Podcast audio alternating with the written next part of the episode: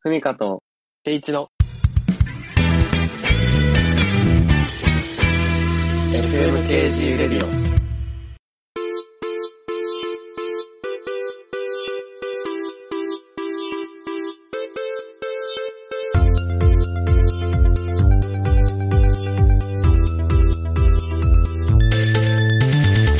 はい、ということで始まりました FMKJ で今日もパーソナリティを務めるのはふみかと。よ定一です。ろしくお願いします。お願いします。えっ、と、ゴールデンウィークも昨日で終わって、えー皆さんいかがお過ごしでしょうかまあ、ゴールデンウィークね、ここお出かけたという人もいれば、えー僕たちみたいに家でね、あの、今日は太陽の光、外の空気一回も吸わなかったってね、ガッツポーズをしてい幸るせな日をね。はい。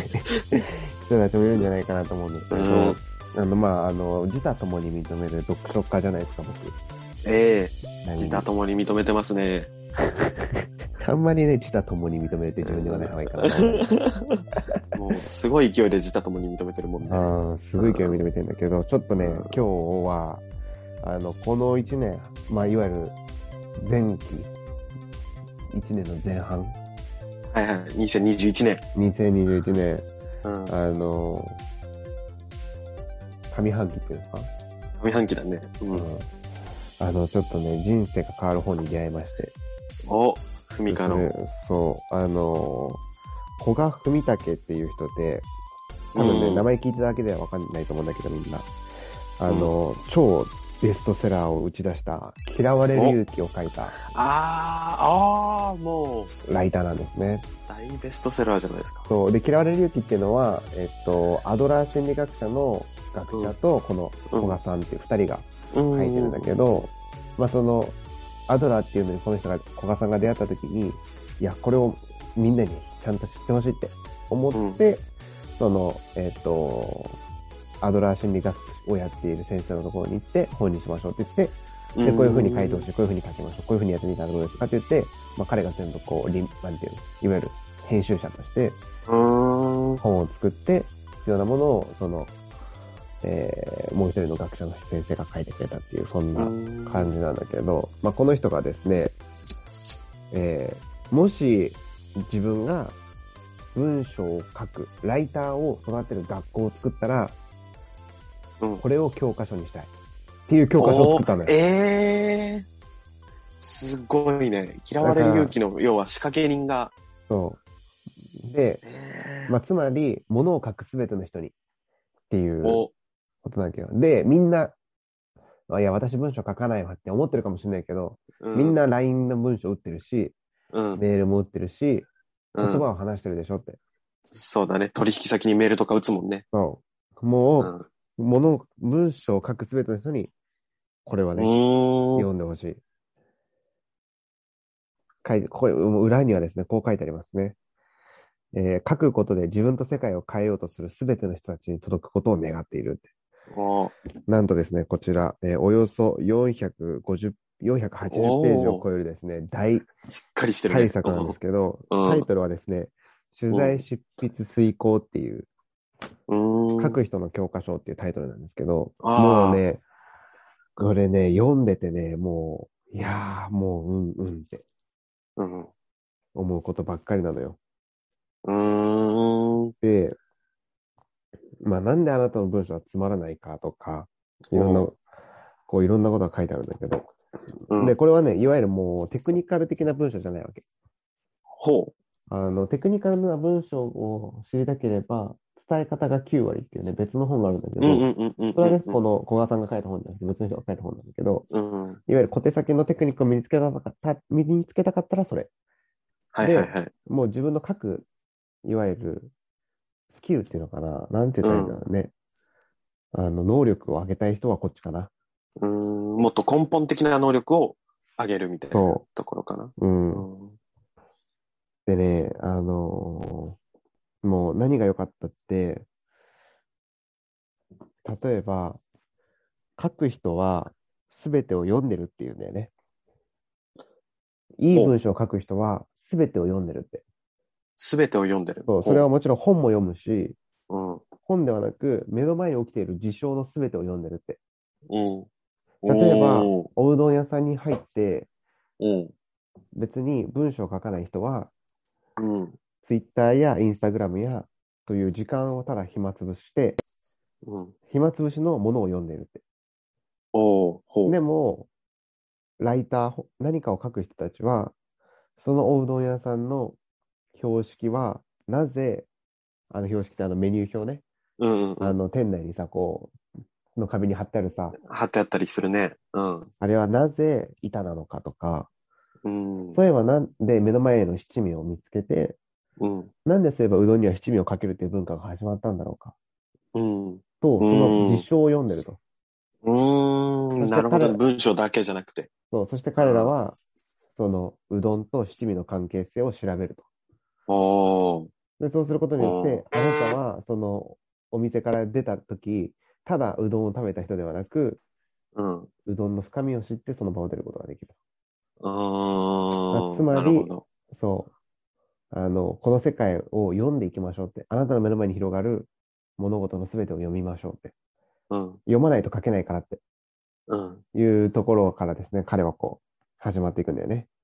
うーん。うん良き書き手であるためには、良き読者であろうっうん。ていうことをですね、こう言ってて、いや、なるほどなと。うん。思ってですね、僕も、あの、電車の中で、あの、スマホいじるのやめて、中吊り広告読もうってうん。読んでますか辞書を。思って、あの、思ったんですけどね、中吊り広告のし過激なね、ワードばっかりに、ちょ っとあめまいがしましたけど。ええでもあれはなぜ過激なのかとかね。うんうんうんうん。で、あと、そういうこことですね。う、いい文章を書く人たちは、小手先の文文章を書かないと。その、うん。映画を見た後、それがいかに感動したか、これをですね、幼稚な人が書くと、涙でスクリーンが見えなくなったって書くと。うわ、これ、で俺めっちゃ泣いた泣いた言ってんだけど、この、あいや、で、いや、でも聞いラジオで聞いて聞いて聞いて。聞いて聞いて。 で、いいよあの、文章書く、さ、なんていうの、いい文章を書きたがる人は、そういうふうに言うと。うん、でも僕は言わせてほしいって。うん。あの、涙でスクリーンが見える、見えなくなるわけがないって。お前はただ目をつぶってるだけだって。目を開けなさいっ て洞窟が効いてるね。理百景。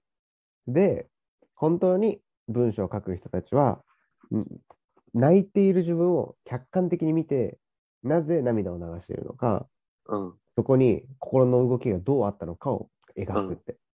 ああ、描いてる俺。セーフセーフ。っていう、つまり物事の事象を見る読むだけではなく、うん自分自身を客観的に読みなさいって。うーん。なぜ自分はここに心が動いたのか、なぜ自分はここで涙がこぼれたのか、うん、それを深く知っているものが、スクリーンで涙、あ涙でスクリーンが見えなくなったという幼稚な言葉に逃げずに、うん。詩的な表現ではなく、みんながその状況を理解できる、そして納得のできる言葉をかけるんだって、うーん。こう言ってるわけなんですね。うーん。いやー、なんかもう全部ね、なるほど、うんうんうんっていう感じ。えーめちゃくちゃいいね。うん、要は、ふみかも、文章を書く人なわけじゃない。まあね。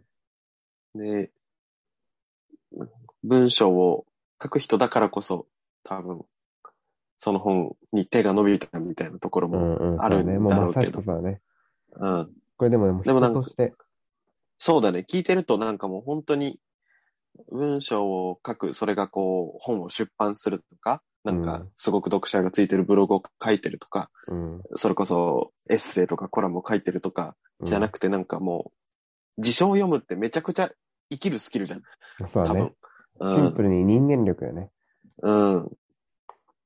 結局、ね、あのーそのこと、起こってることを読んで、で、かつ、そこから想像して、みたいなのは、こう、普通に、友達とのコミュニケーションとか、あるいは仕事でも、それうはん多分常に求められてることだろうから、そういうことにもつながってくると思うと、別に物書きじゃなくても、その本はおすすめっていうことですね。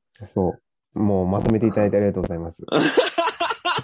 で、その、もうこれって書くだけじゃなくて、話がつまんないことに悩んでるう人ん結構多いと思うんだよね。う自分のん。話ってなんでつまんないんだろうって。うん。うん。思う人もいると思うんだけど、うん。そういう人には、絵本を読めって、この人が言ってたんだよね。へ絵え。本、は、文章という物語が進んでるのに、絵は進んでないんだよね。だから漫画と違って、ああ、そうだね。例えば、桃太郎だったら、えっと、えっと、山に芝刈りに行っているうんおお父さん、川へ洗濯に行ってるお母さん。うんそうするとそこにどんぶらこ、どんぶらこと、うん。えっと、桃が流れてきました。っうん。ていう、この1ワードで、でもうん、絵は桃が、桃を受け取っているお母さんのシーンだったりするわけよ。うん。うん。うん。ということは、は、そこには山に行っているお父さんや、うせん。ん川に洗濯を持って歩くお母さんの姿は書かれてないわけ。うん。で、これ何が言いたいかっていうと、文章の中でピックアップすべきものがそこにあると。で、うん何が選ばれなかったのかがわかる。し、何が選ばれたのかが絵本には全部が詰まってるんだよね。うん。で、ドラマとか映画っていうのは、たくさんこうカットを取った後に、うん。それをこう繋げたり、カットしたりするわけじゃん。うん。で選ばれなかったシーンっていうのがたくさんあるわけじうん。ゃん。で、それは、俺らは見ることはできないって。ないね。だから何が選ばれなかったのかはわからない。うん。けど絵本は何が選ばれて何が選ばれなかったのか全部もう見見える。る。で、話すときはこの絵になるところを話しましょうって。ああ、なるほどだかね。ら何をこと、つまんないな自分の話と思ってる人は何を選んで何を選ばないのか。うんうんうんそこをうんちょっと自分の中でアウトラインを作るだけでうん。だいぶもう面白くなりますよっあーていうことを言ってたりして。いや、おもろいなって。めっちゃ面白いね。その絵本の見方、初めて聞いたわ。うん、いや、俺も。うん。で、ま確かあ、そう、もうちょっと言いたいことたくさんあるんですけど、そんな皆さん、あの、興味ないと思うので、あの、このいやい辺や、で興味 を任せてよ。そんな急にサジ投げないで。いや、そう、もうだからね、これは本当に、なんかこう、文章を書くってだけじゃなくて、物事の考え方からうんうんうん。変えてくれる、うん。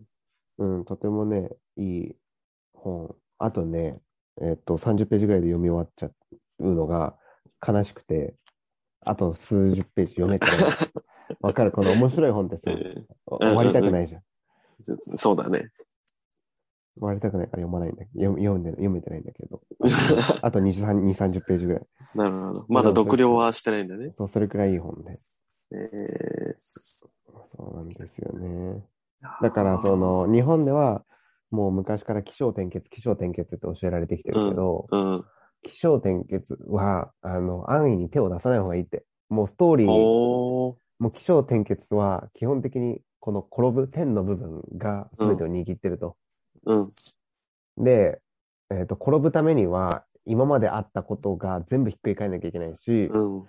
それひっくり返るためには、それにひっくり返る、ひっくり返って、ケツにつながるためのうスん。トーリーっていうのを、もっと遠くから始めないといけないと。そうだね。そう。だ例えば、えっと、大男みたいな、あ、違う違う、熊みたいな男っていうのは、気象転結では、つまらない話になっちゃうけど、うん。炊飯器みたいな男っていうところから始めると、おー。その、転びやすいし、うんっ。ていう、でもそういう発想って普通人間できないって。う普通ん。の一般ピーポー。うんうんうんだから気象転結ってもう本当に物事を考えることが得意で、うん。取り持ってる人じゃないと、面白い文章は作れないって。なるほど。だからあんま手を出さない方がいいよって。うんうんうんで、も、えっと、だからアメリカとかは大体序論、本論、結論ってうん。言って話がすごいまとまってる。うん。だからつまらないけど、読めちゃうし、うん。彼らの話は言いたいことがわかるって。そうだね。言い言いたいことがわかるよね。そうでも日本人たちは、この気象転結をずっと教えられてきてるから、うん。結局最後何が言いたいのかわからない。うん、うん、うん。あるね。そういうことね。うん。っていう思考回路になってるんだよって。あーだから、あの、気象転結は、文学に秀でてる人は手を出した方がいいけど、うん出てない人はもう、この、えっ、と、序論、本論、結論といううん。アメリカ人たちが、っていうか、まあ、英語圏の人たちが使う、うん。あの、話の構想の方、構想の、構成の方が全然うまくいくって。うーん。まあ、手出しちゃいけないわけじゃないけど、もしシンプルに物事を伝えたいんだったら、うん序論で、まあ、仮説があって、うん本論でその仮説を、なんていうのがいかに正しいかっていうことを論じて、最後結論で、えっと、別の言い方で、自分の言いたいことうんうんをう、ん序論で言ったことを言い換えるっていう、うんこれがうん。もう本当にシンプルで、うん。誰にでもできる文章構成なんだっていうことを言ってて。ええそんなん、俺らの大学で教えてもらいたかったな。だから、俺、だ日本人はやっぱさ、日本語をずっと勉強してる人たちはさ、うん。言いたいこと、まあゴールがあってさ、うそんのために行くにはどうしたらいいかなっていうさ、うんうんうん。あの、起承転結の分考え方でいくから、どこからスタートしようかなっていう。うんうんうん。で、こどうしたらこのゴールにできるかなっていう話の構想だと思うんだよね、すべてが。会話もそうだし。んうん。だから、いや、今日面白い話あったんだよね。うん。僕間違えちゃってさ、じゃなくて、うん。いや、朝起きたらさっていうところが始まるじゃん、日本人あで。始まるね。うん。そうそう。でも、最後うまくいかなくて、え、何聞かされてたんだろうみたいなうん。こととか、あるね。うん大して面白くない話とかうん。になっちゃうなぁと思って。でも、いや、今日面白い話があったんだから聞いてほしいって言えば、面白いけど、まあ確かにもう頭打ってるけど、なんていう、そういう人にとってはもう面白かったんだなってことが伝わるし、うっんうんうん。そうだてね。いう、そう言っててね、これうはなんんかもう2回ぐらい読み直したいなっていう。うーん。あの、本の山が今崩れましたけど ね。あはははなんかガタガタって聞 こえた。はい。これちょっとおすすめ、ちょっと高いんだけどね、3000円プラス税なんで、ちょっとう値ん。段張るんですけど、まあ読んでおいて損のない。そうだね。なんかむしろ、その、ハウツー本みたいなのとかさ、うんあとこうネットで転がってる、伝えうんるうんうんには、こう、こうすればいいんだ、みたいなのだと、あのー結局それって、なんか根本のコミュニケーションスキルには、なんだろうね、到達しない感みたいなのはあるじゃん。なんか、出先感ね。そう、小手先感じゃなくて、きっとその本を読んでいくと人間力も上がるし、で、うん伝え方もあの根本から向上していくし、で、うん多分、そうだよね。伝える力がある人って、それこそ読む力、聞く力がうん。ある人だから、コミュニケーションも、こう、何か今までうまくいかなかった部分がクリアになっていったりっていうこともそうね。あるのかもしれないね。うんいや、本当にそうんう。で、あの、自分は聞く力があるなって思っている人に、この人はちょっと物申してて、おー逆の立場になって考えてほしいって。うん目の前に質問が下手で、うんコミュニケーションが苦手な人がいたら、うんあなただったらどうしますかって。その人と一対一で話さなきゃいけないとき。うんあなたは相手が気持ちの良いように話して、うん何度か今まで自分が話してきた、受けた話をして、うん相手に楽しい時間を過ごしてもらうと思いませんかって。うんだからあなたは今までコミュニケーションが得意だって思ってたかもしれないけど、実はあなたが下手くそで、相手が気を使って、すべての時間を 提供してくれてたんじゃないですかって。あー、なんか、やだな言っててね。いや、それ読みながら、うん。いや、まあさ、まあ自分もさ、その逆パターンなんて、考えてみてくださいってやった時に、容易に想像できちゃ、できちゃったんだようね。ん、うん、あ、この人ってちょ、多分、多分あんま得意じゃないんだろうなと思った時に、うん、まあ今までやってきて受けた自分の話とか、うん。まあその人が聞きたいんだろうなっていう話をこちらからする。言っちゃう言っちゃう。うん。で、相手は聞きたいことも聞けたし、楽しい時間も過ごせたし、満足だったなと思って帰ってくわけじゃん。うん、でもまさかそれが自分になってる可能性っていうのは考えたことなくて、うん、うん。なんか、あ、話しやすい人だったなとか思っちゃったりしてね、俺は。あで自分のコミュニケーションうまくいったなとか思って帰ってるけど、うん、実は相手がすごい気を使ってくれてたっていう。うん。やだなぁ。めちゃくちゃあるなぁ、そんなケース。めっちゃ思い浮かぶなぁ。いや、だからね、あの、無傷では帰ってこれない本ですけど、これ。そうだね。でも、だからこそ、こう、問題点が浮き彫りにそうだね。されてっていう。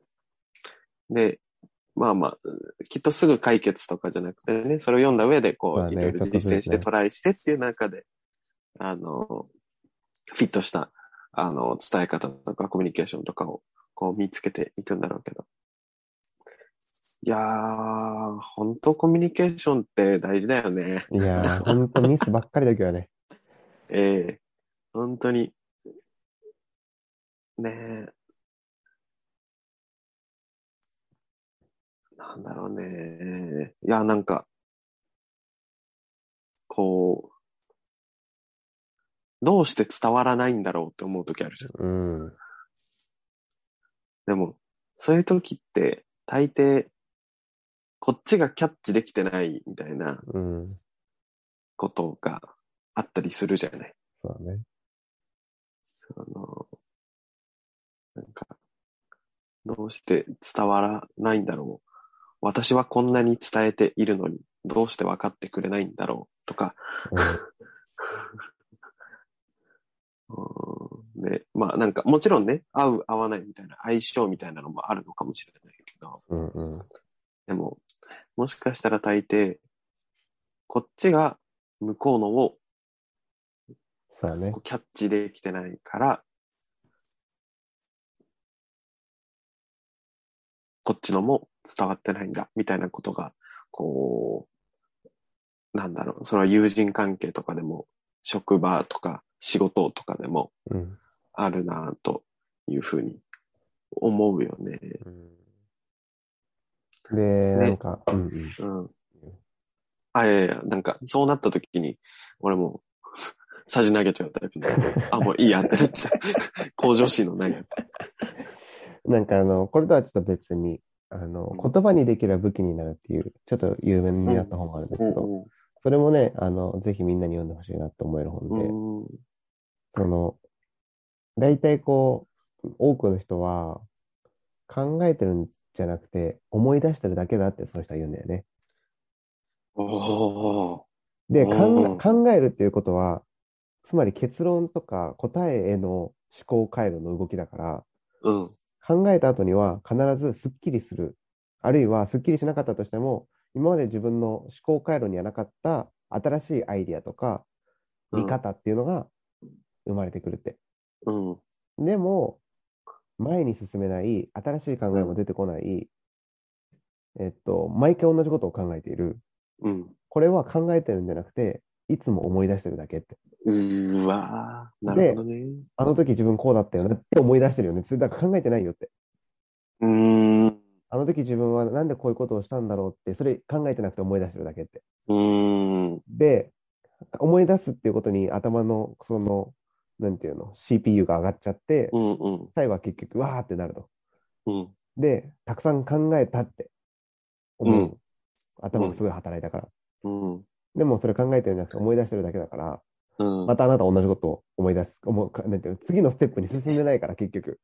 なるほど。思い出して、頭バーストして、で、うん答え出てないし、結論出てないし、新しい考えもないから、また同じことを思い出して、頭バーストしてっていう、その作業を繰り返してるだけだよっていうのいが、やその言葉にできるは武器になるっていう本に書いてあって。で、まあだから、その言葉にするためには、いわゆる自分の中にあった2つの考え方から導き出せる新しい考え方や、自分がその時なんでそう思ったんだろうでとどまらずに、そう思った自分は客観的に見て正しい考え方なんだろうか、間違ってる考え方なんだろうか、あるいはそれを言葉にしてしまった時に何が起きるんだろうか、きっとあの人はああいうことを言うだろうな、でもそれを言うんわれたことによって自分は傷つくんだろうか、じゃあなんで傷つくんだろうかということは考えて、そしてそこから生まれた言葉は相手に伝わるんじゃないかって。うーん。ちょっと今、長くバーって言っちゃいましたけど。いやー、耳が痛いわ。いやいや。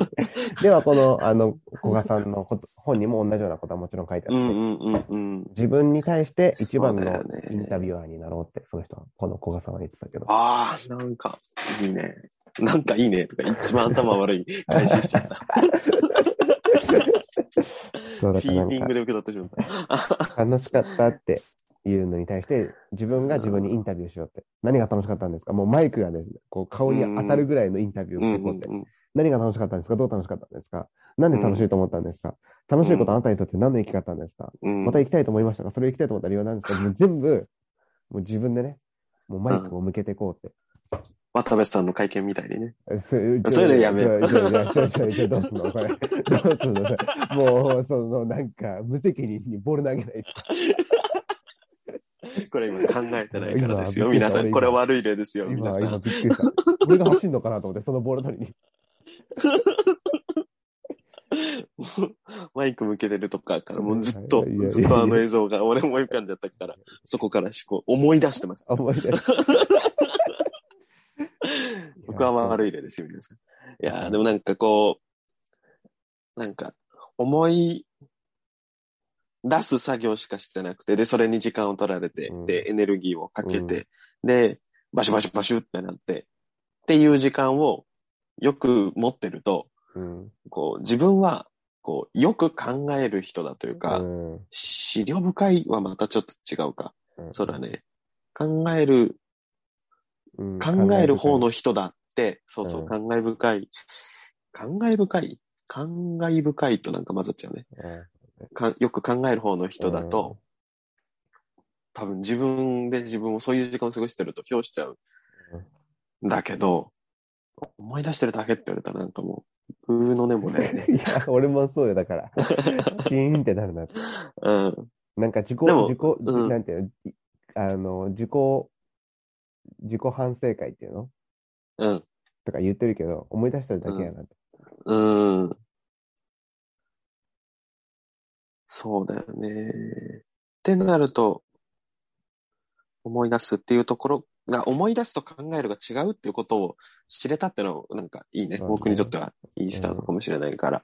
そう、で、あまあの、うん、その人たちは、とにかく、あの、思い出すことで終わっちゃう人たちは、あの、どんどん書いた、書き出した方がいいよって。うん。うんそのマインドマップみたいなのでもいいし、うんうん。その書いて、矢印で引っ張っていく、どんどん常に。うん。うん。思い出してるだけだと、頭の中で常にそこが中心で、全部そこに戻ってくる。うん。イライラしたって言った時に、うんなんでイライラしたのか、うん。あの人が言ったからだとか、うん。それ全部常にイライラしたっていうところに戻ってきちゃう、うん。思い出す作業になっちゃうけど、うん。そこから外に出ていくような矢印を引っ張っていくと、うん。あの、思考っていう、いわゆる考えるっていうことが始まるから、うん。うん。書きで、書き出すことによってもうそ、それを考えない。うあん。思い思い出さないか。それを思い出さないでう、んうん次に進もうっていう。なるほど。で、次にきっとその感情がバッて芽生えた時に、そうそのマインドマップで矢印を引っ張ったその先に、そうだね。こう、たどり着きやすくなるっていうそうだね。ことも起こるだろう。だから、もしかしたら、なんだ、アンガーマネジメントとかそにうだも、ねね。有効的なのかもしれないね。で、同じような人が出会った時に、なんだろう、短期間で、その人の、いや、それが言いたかったんだよってうん、うん。いう言葉が言えるし、うーん、うん、うん、うん、うん。あなあ、る自ほ分ど。の中で言葉にならなかったことを言葉にしてくれる人なんだなってうーん。なる。なるほどね。で、っていう言葉を伝える人が、そうだねになれるっていうことなんだね。そうなするほるとどコミュニケーションは一気に進歩するしね。そうだね。わかるよのその先うんのコミュニケーションそうだねになっていくんだね。わかるよって終わっちゃわない。うん。わかるよも大事な気はするけど、そのもう一歩もある。うん。なるほど。いやー、なんか最近はそんな、もう自己鍛錬の本ばっかりを。ええそうだね。それこそ、いろいろ本書いたり、文章書いそたうり、ね人に話したりっていうねシチュエーションが、多分、人よりはちょっと多い仕事してるだろうから、そうだね。でもなんか全然聞いてても、それこそ、なんか、職場での上下関係とか、うん。それこそクライアントさんとか、もう普通にうん友人だとか恋愛だとうかん家族だとか、そういうところにもなんかこう、活かせそうな、うんでそうだね。